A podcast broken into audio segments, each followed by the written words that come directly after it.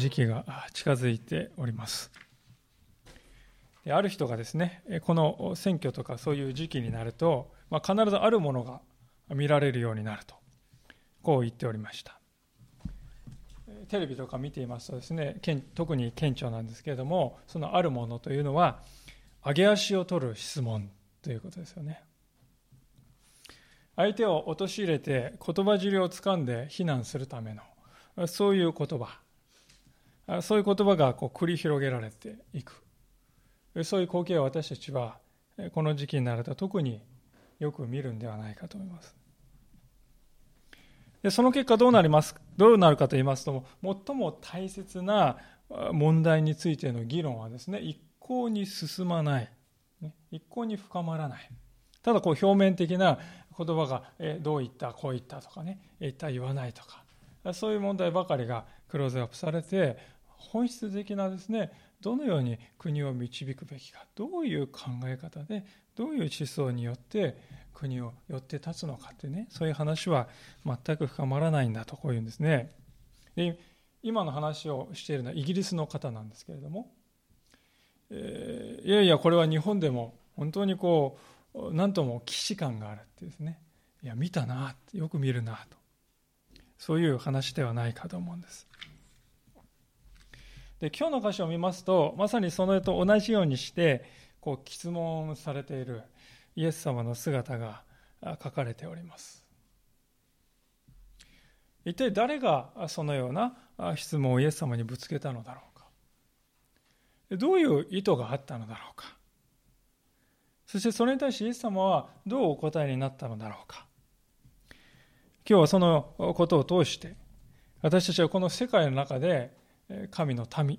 としてどのように生きていくべきかをご一緒に学んでいきたいと思っております。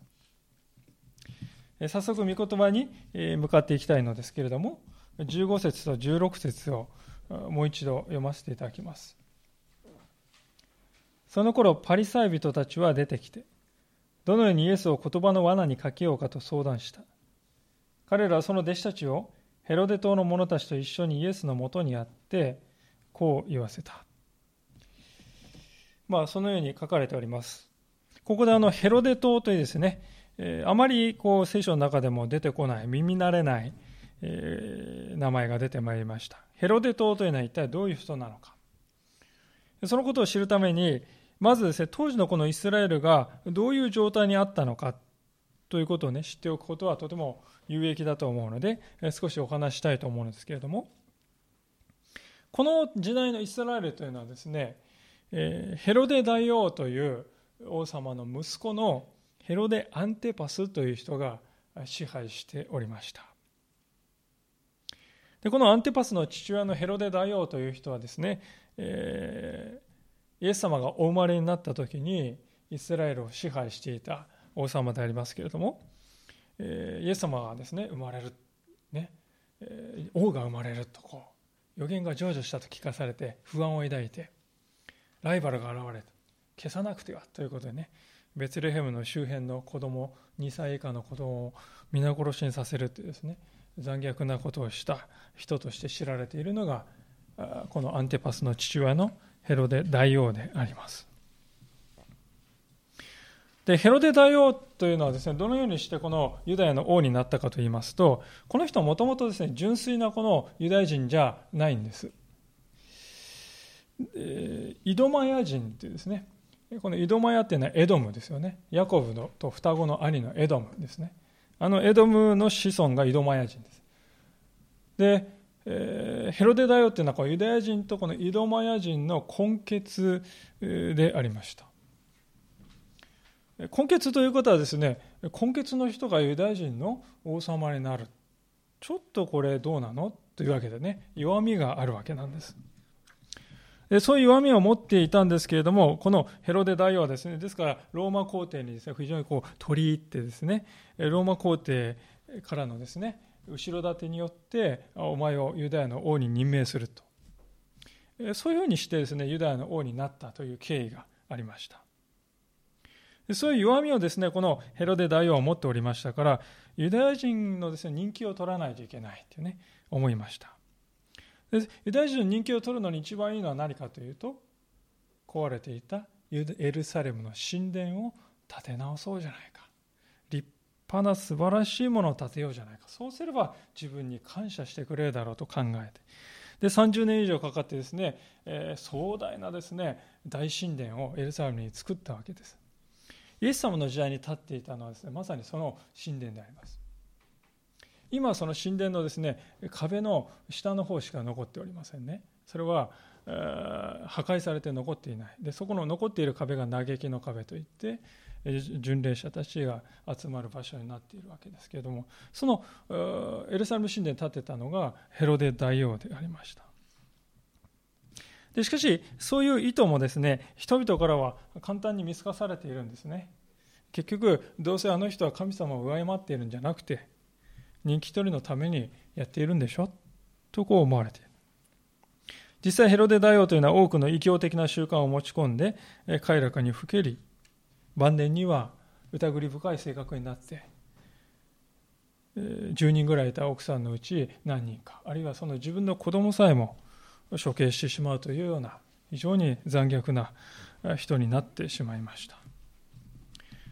でこういう状態でありますからこのヘロデというのはですねヘロデ王家というのはこうユダヤ教徒のです、ね、熱心な人たちから非常にこう軽蔑されているんですよね。で熱心なユダヤ教の代表格といえばここに出てきたパリサイ人であります。でこのパリサイ人たちは聖書に非常に熱心に生きておりましたから彼らは非常にとりわけ嫌悪したことがありましたそれは何かというとローマ帝国に税金を納めるということを非常に嫌っておりました。である仲介者がですね、この辺りのことが本当に分かりにくいと思うので、ちょっと想像してみるといいってこう言ってですね、こんな話をしておりますね。皆さんが起きて、朝起きてみるとですね、世界の果てから軍隊がやってきて攻めて、私たちの国を全て占領している。そのようにして国を全て奪っておきながら、おいお前、俺の土地に住んでいるのだから、税金を払えって言ってくるんですよね。いやいやこれ私の土地だってあんた盗んだんじゃないですか。いやそんな関係ない。俺たちの土地なんだからそこに住まわせてやっているのだから税金を払うのは当然だって言ってですね税金をもし多額の税金が課されるようになったら皆さんどう思うでしょうそれが当時のユダヤ人エルサレムのユダヤ人のねローマ帝国に対する感情ですよ。でパリサイ人というのはまさにその代表的な人たちですね。でどう感じるかって皆さん明らかだと思いますよ。実際イエス様が少年の頃にこのローマ帝国に税金を納める、ね、奪われた土地自分の土地のためにそれを使うためにローマ帝国に税金を払えと。もうやってられないということですね。反乱が起きましたね。その反乱のリーダー反乱のリーダーはユダ。イスカレとユダじゃないですよ。ユダと呼ばれる。ユダがいっぱいいるんですね。え反乱を起こしますけどもローマ帝国は情け容赦なくその反乱を鎮圧してあろうことか見せしめとして反乱に関わった全員を十字架にかけて国中にそれを立てて回ったっていうですね。そういう悲惨な事件がイエス様は子供の頃に起こっておりました。でそれを人々は見ておりますから税を払うということはですねもう義務なんだ。払っても払わなくてもいい。そういう問題ではない。そういうふうにこう明らかにされたわけですよね。でそのことをこのパリサイ人たちユダヤ人たちは皆覚えておりますので非常にこうローマ帝国に税金を払うということは非常にですねこう何て言うんでしょうか感情で受け入れにくいものがあるわけですね。でところがこのヘロデ島と呼ばれる人たちはですねこのヘロデ王をですね支持する。そしてヘロデを支持するということはヘロデ王の後ろにいるローマ帝国を支持する。ですから新ローマなんですよね。政治結社みたいなもんであります。で彼らはこのヘロデ王に取り入ってまたローマ帝国に取り入っていろいろと便宜を図ってもらって利益を受けている。あんたユダヤ人でありながらなんでそんなことをするんだってね人々から思われる。ですから非常にこう強い反感を買っていた人たちそれがヘロデ党であります。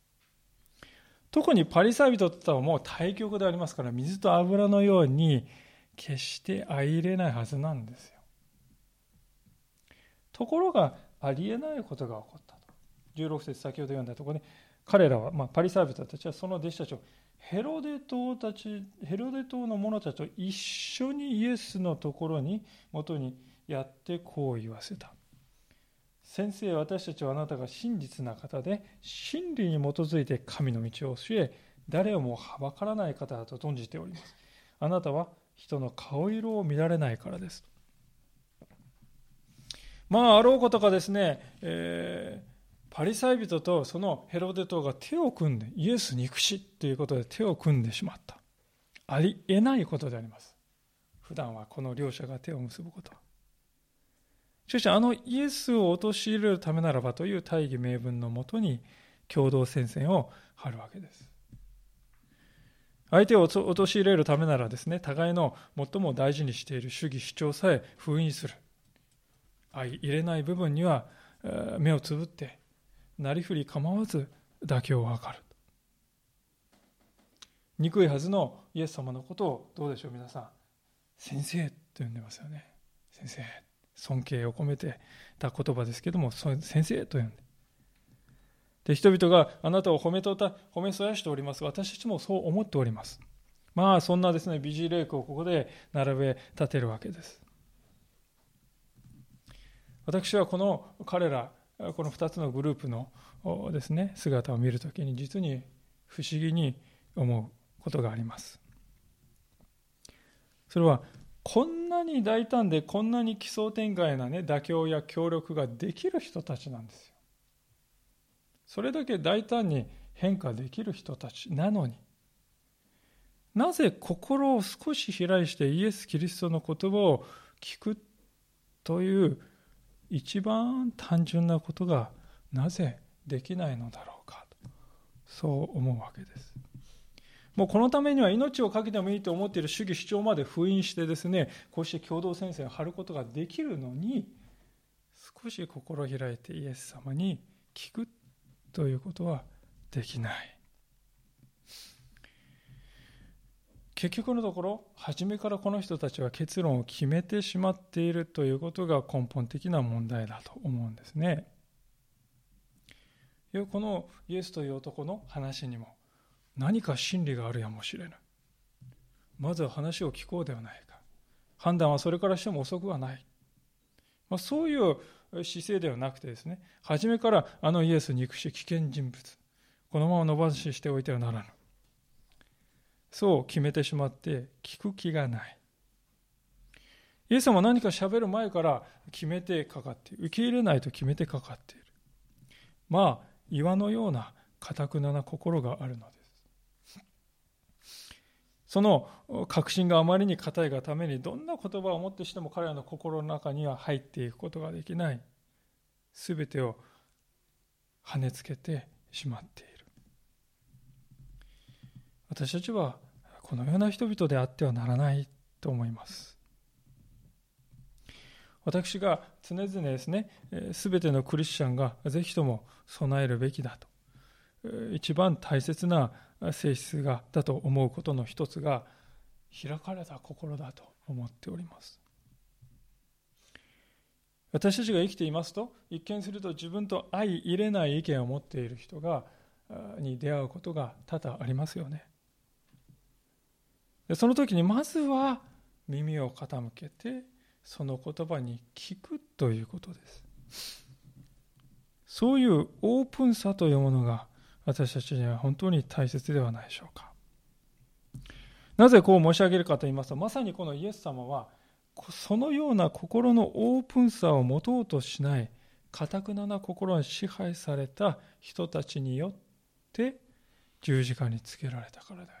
ますこのことはイエス様に従って生きていこうとするときに私たちも時にイエス様を受けたようなねあらぬ敵意を受けるということもあり得るということを示していると思うんです。でもそこに私たちの分かれ道があるんじゃないでしょうか。敵意を受けた時に敵意を持って返すのか。それとも敵意によ受けた時になお開かれた心で応答していくのか。そういう分かれ道であります。私たちの主イエス・キリストはご自分を十字架につけた人々が下でですね罵りの言葉をなお浴びせかけているその時に十字架の上でその彼らのために取りなして祈られたんですよね。そのことを思う時に私たちの歩むべき道はおのずから定まっているのではないでしょうか。私たちはキリストにあって自由な人であります。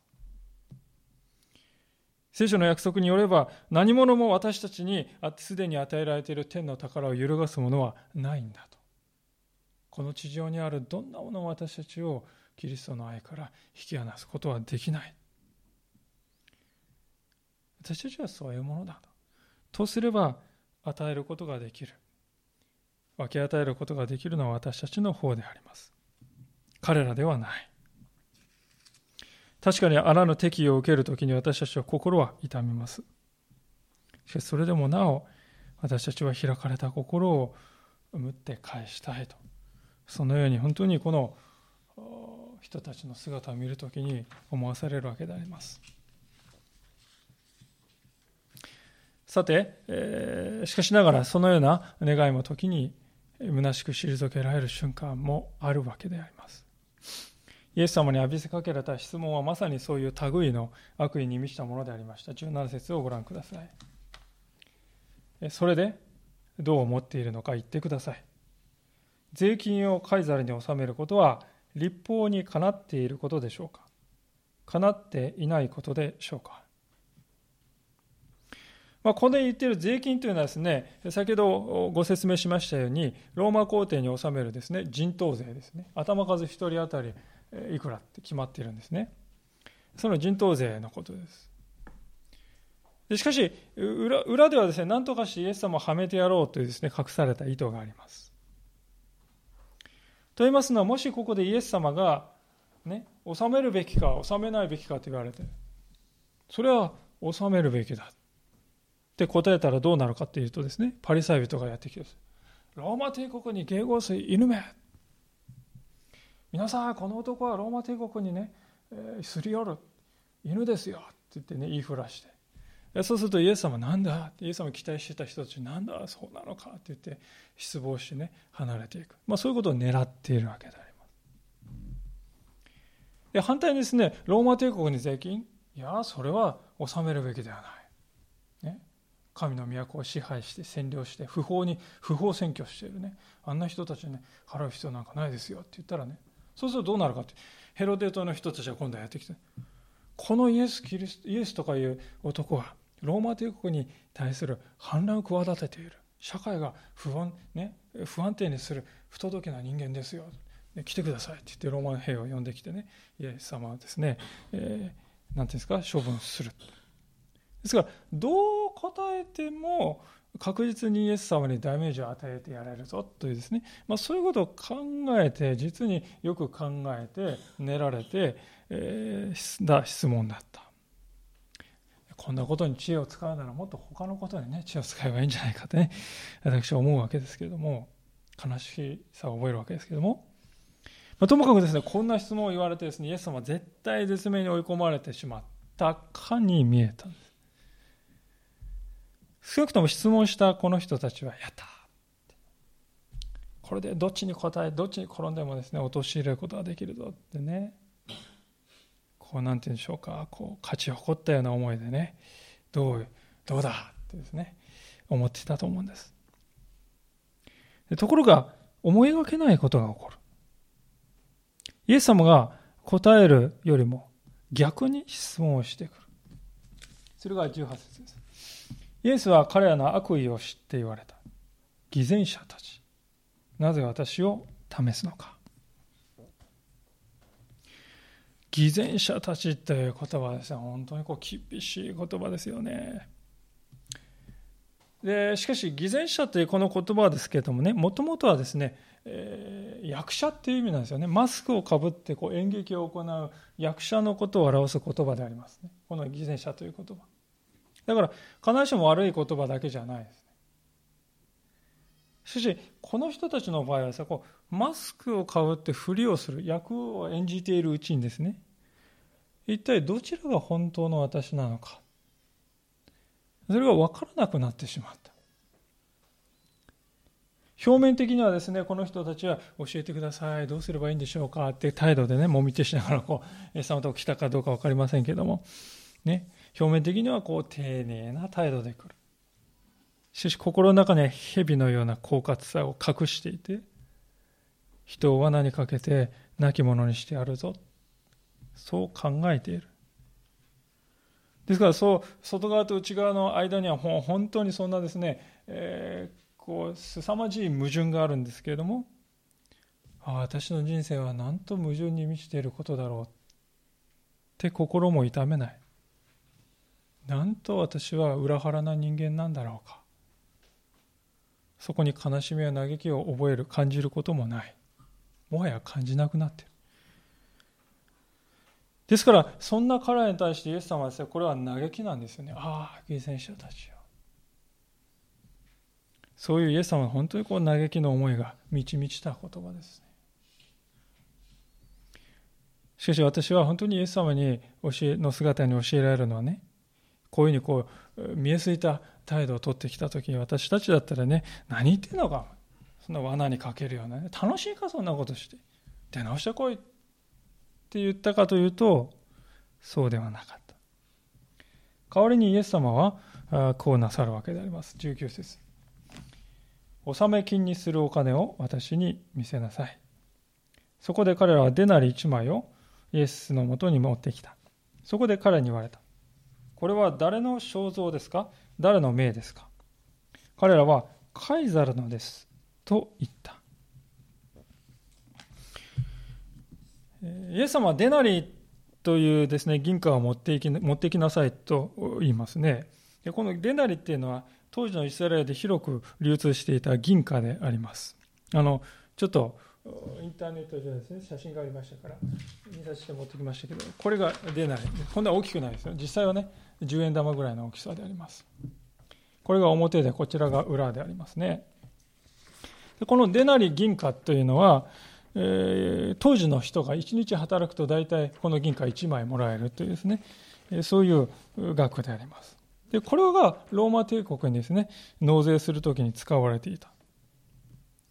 で、この銀貨にはですね、表に顔が書いてありますが、これは時のですね、ローマ皇帝のティベリウスという人の絵が描かれています。で、その肖像をですね、取り囲むようにこう文字がですね、書かれているのが見えると思いますけれども、この文字は何何と書かれるかというとですね、こう書かれてるんですね。神の子にして大祭司ティベリウス・アウグストゥスと書いてあるんです。神の子にして大祭司アウグストス、あ、ティベリウス・アウグストゥスとこうラテン語で書いてあるわけです。神の子としてね、ローマ皇帝が言っているコインですからね。ユダヤ人から見たらもうこれはとんでもない冒涜ですよね。ところがイエス様は、あえてこの銀貨に書かれているのは誰の絵か肖像か？誰の名が書かれているのかと質問しました。もちろんね質問された側は、えー、カイザルです。皇帝です。って答えるしかありませんある意味でですね、この時点ですでにですね、彼らはイエス様に一本取られていた。と言っても良いと思います。なぜかと言いますと、あれほど彼らは意気込んでですね、ローマに税金を納めることは立法にかなうことですかそれともかなわないことですかなんて質問をしておりました。ところがその彼ら自身がですね、ローマ皇帝を神の子と主張するコインをポケットに入れて 日常的にそれを出して売り買いをして食べ物や着物を買って生活しているという事実が暴露されてしまったからであります。つまり明らかにこの質問した人たちはローマ帝国が定めた制度というものの恩恵に預かって生きている。現にそうでしょう。というわけでありますだからこそ決定的なです、ね、次の言葉がイエス様の唇から放たれたわけです。21節の後半ですが、そこでイエスは言われた。それなら、カイザルのものはカイザルに返しなさい。そして神のものは神に返しなさい。これは非常にこの有名な言葉であります。ま、聖書のあまり知らない人でもこの言葉は知っているというね、それぐらい有名な言葉かもしれません。しかしこれは一体何をイエス様は語っているのでしょうか。見逃してはならない二つのことがあると申し上げたいと思いますが、第一のことはイエス様はここで、捧げなさいと言われたんじゃなくて、返しなさいと言われたということです。捧げるんであればね、自分の意思が入る余地があります。ね、捧げるか捧げないかは私が決める。しかし、返しなさいって言うんですよ。もうそうなるとですね、これはあなた、本来それはあなたのものではなくて、当然返すべきもの、つまり借財ですよっていうね、意味が入ってきます。負い目と言い換えてもいいと思うんですよ。つまりイエス様はここで何を言ってるかと言いますと、あなたはカイザルに対しても、また神様に対しても負い目を負っていて、それは当然返すべき、その負い目は返されるべきものなんだとイエス様は言われました。ローマの司法制度を利用し、ローマの経済制度の恩恵によくし、パックス・ロマーナと言われるですね、ローマの平和、外敵がですね、ローマ帝国の数百年にわたって出て入ってこなかった。そういうローマの平和に守られて生きている。ならば、当然ローマに対する義務を負っている。だからそれを納税という形で返すことは当たり前のことだとイエス様は言われたのです。このことはですね、現代に生きる私たちにもそのまま当てはまることだと言ってよいと思います。ところがですね、時折どうでしょうか？こういう人がいるんじゃないでしょうか？いや私は誰の世話にもなって、ね、生きるにあたって誰の世話にもなってないですよ。国の制度なんか全然これっぽっちもね、利用してないし。にもかかわらず税金だけこんなに払うと。理不尽ですよね。っていう思いがね、抱いている人がいるんじゃないでしょうか。私たちクリスチャンはそこまで思うことはないとしても、例えば政府の方針に対して賛同できない部分があると、こんな国に義務を果たす必要があるのかねってですね、そんなふうにちらっと考えたりすることはあるかもしれません。し、イエス様はここではっきり教えていることはね、人は必ず誰かの世話になって生きているのだという当たり前のことであります。ローマなんか追い出してやれって言って主張するですね、えー、パリサイ人でさえ、ローマ帝国の貨幣を使いながら生活しているのだ。生活できている。ましてそれから2000年経った今の時代、人や物が世界中で高度に結びつきながら激しく移動している。その社会に、中で私たちは人の働き、他の人の働きを一切受けないで生きていく。それは無人島にでも行かない限り不可能なことであります。私たちは一人残らず人の世話になって生きております。そしてその人もまた他の誰かの世話になって生きております。私たちは日々強盗に怯えることもなく、また昨日もありましたあのバングラデシュのですね、ようなテロにですね、いつうちの周りであんな事件が起きるかもしれないっていうね、えー、怯えて夜も眠れない日々を送る。そんなことはない。また私たちは年金制度や健康保険や児童手当などの恩恵を受けて毎日テレビや新聞やインターネットを通して誰かが書いた書いてくれた報告してくれた情報を受けて世界を知りそして私たちが口に入れている食べ物は名前も知らないどこかの誰かが汗水を流してそして老苦してくれたその結晶であるものをいただいてそうして生きることができていると。それが私たちであります。確かに私たちはですから国の制度というものに対して負い目を負っているわけですから、このような制度は神様が私たちを守り生かすために備えてくださったものなのだという、そういう感謝の視点で世を見ていくということがとても大事だと、大事だと、イエス様は言っておられるのではないでしょうか。ここでイエス様に対して立ち向かった人たちが見落としていた大きな問題は、そのような自分が受けている恩恵の部分はコロッと忘れるんですね。このローマ帝国のね、これローマ皇帝の名が入ったコイン使ってね、売り返している。にもかかわらず、自分に満たされていない要求の方はですね、声高に主張してしまう。恩恵の部分には目を向けずに、満たされていない自分のものだけはお声を大きくして言い張る。そうではないと思うんです。私たちはまずすべきことは自分には負い目があるんだなと認めることではないでしょうか。そしてその負い目に対して応分の責任を果たしていく。それは決して理不尽な負担でも屈辱的な行為でもないんだよとイエス様は言われるわけであります。さあ、ここまではカイザルのものをカイザルに、そういう部分を見てきたわけでありますが、しかし大事なのはむしろ後半の部分であります。神のものはそして神のものは神に返しなさい。この言葉が本当に大事であります。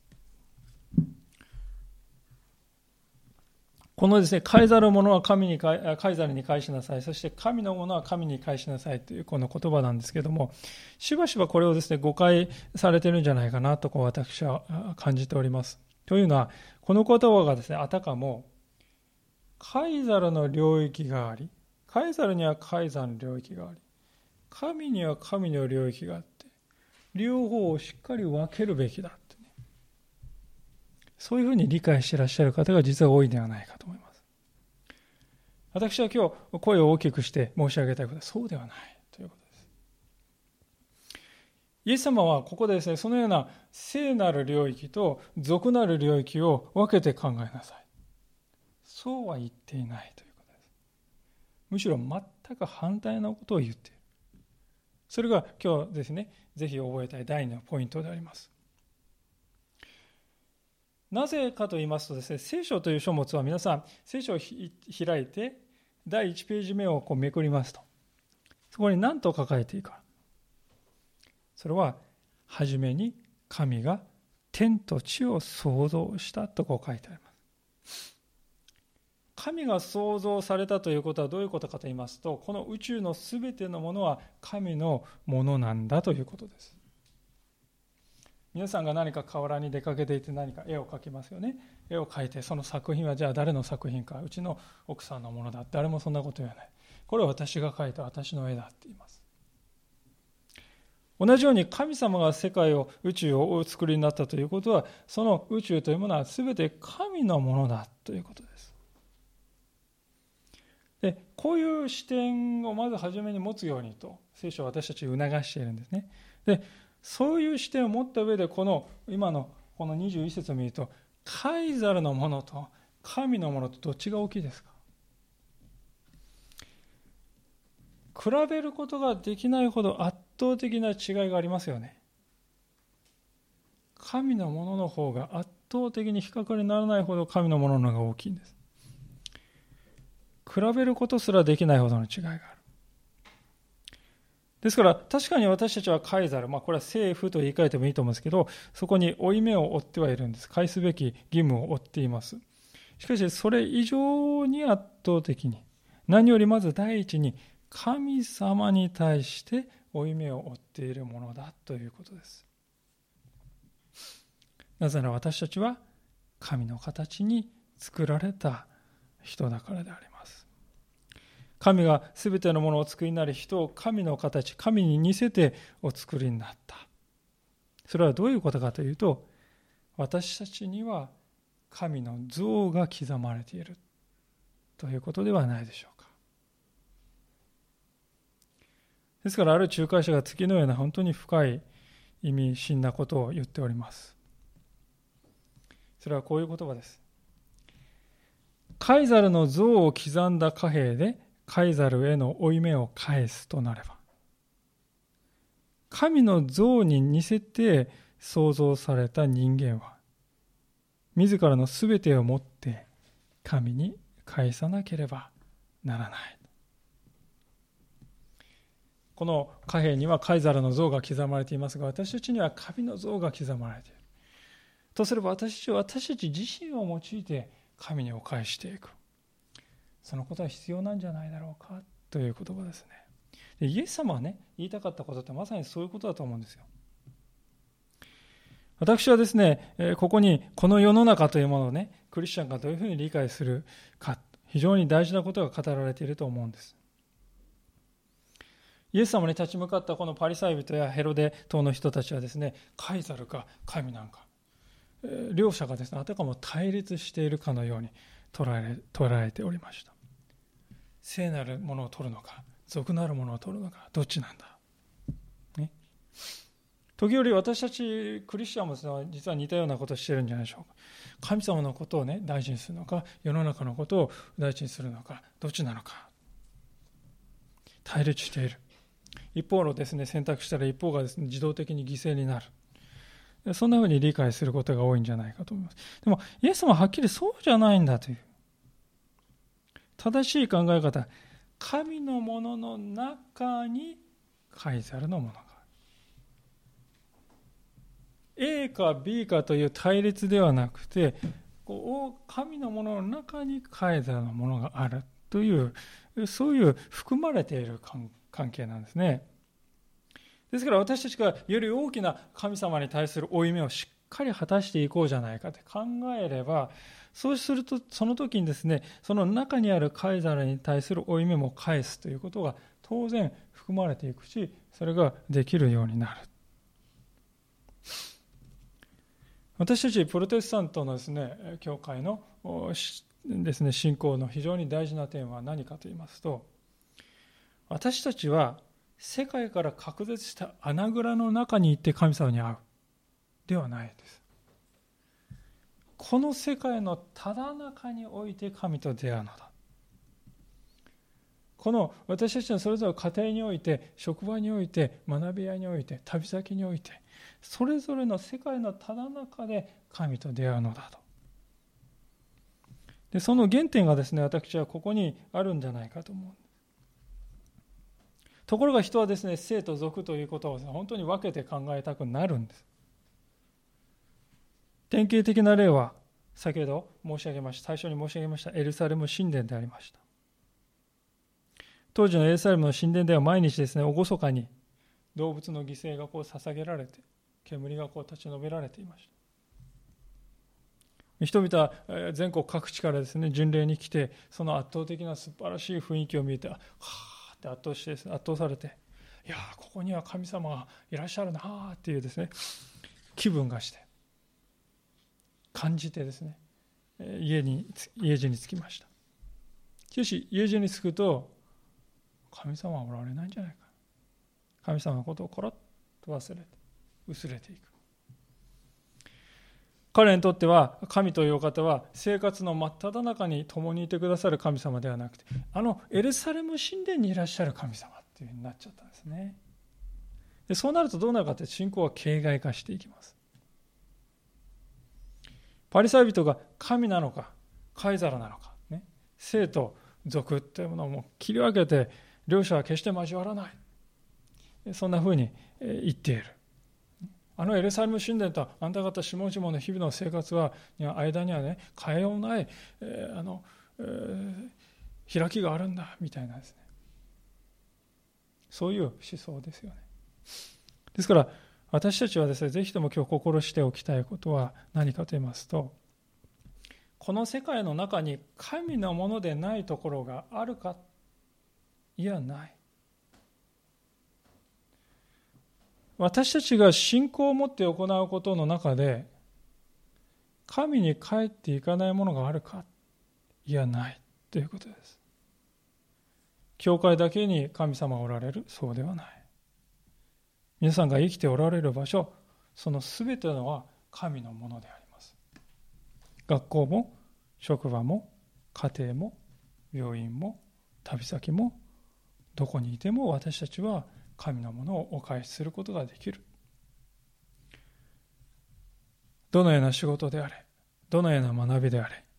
どのような遊びであれ私たちは神様のことを思い私の神の像が神の似姿に刻まれているんだ。そのことを心して私たちが行っていくならそれこそが神のものを神に返す行為なんだと私は申し上げたいのであります。全宇宙あるいは全世界がですね私たちの信仰を神様に向けて表すことができるフィールドだということです。で私たちがそのことを思えていくときにそこからカイザルのものをカイザルに返すという働きも生まれてくるということです。でこれが逆になってしまうとかあるいは2つのものがこう相入れない水と油のようなねそんなものだと考えるときに私たちは実は神様から離れていくということであります。結局のところイエス様が今日の箇所で一番言われたかったことの中心をは何かそう問われると。私はそれが次の聖書の箇所に集約されているなと思うんでありますがそれは第一コリントの6章というところですがちょっともしお分けになれる方はどうぞお分けください、えー、コリント人の手紙第一の6章。19節20節。第3版を使うの方は325ページ。第2版の方は297ページ。あるいは298ページであります。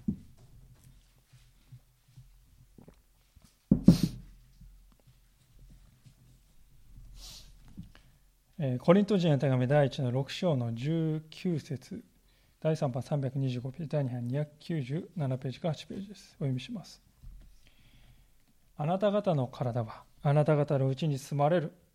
神から受けた精霊の宮でありあなた方はもはや自分自身のものではないことを知らないのですか？あなた方は代価を払って買い取られたのです。ですから自分の体を持って神の栄光を表しなさい。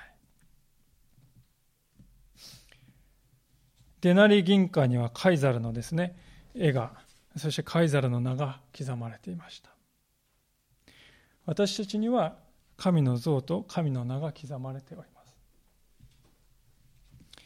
イエス様はそのような私たちのためにかつて私たちは神様を離れ失われた人となっていた。その私たちのために十字架におかかりにくださり私たちを再び神様のもとに連れ帰ってくださった。でその結果私たちの負い目がね一切許された。再び神の子として受け入れられ神の名を受け継ぐものとしていただけた。精霊はその勝因なんだ。ということです。カイザルの名が記されたデナリ銀貨というものはカイザルに返す。ということを求められました。であるのならば神の名が刻まれている私たちは私という存在そのものを神の御手にお返しするんだ。神様に礼拝するということはどういうことか。それは私自身を神様に捧げることだ。自分の体を持って神の栄光を表しようにそしてそのフィールドはこの世界のどこにでも及んでいるんだ。このことが私たちに教えられまとめられていることではないでしょうか。私たちがこのことを本当に受け止めて歩んでいくときにそこに神の栄光が表されると聖書は約束しております。いかがでしょうか？皆さんの人生はこれまでどのようなものだったでしょうか？もう一度主の前に神戸を垂れてこの私と私の全ては神様のものなんだということを心から認めてそしてそれぞれが置かれているところで神と人に精一杯仕えてまいりたい。そのように思います。お祈りしたいと思います。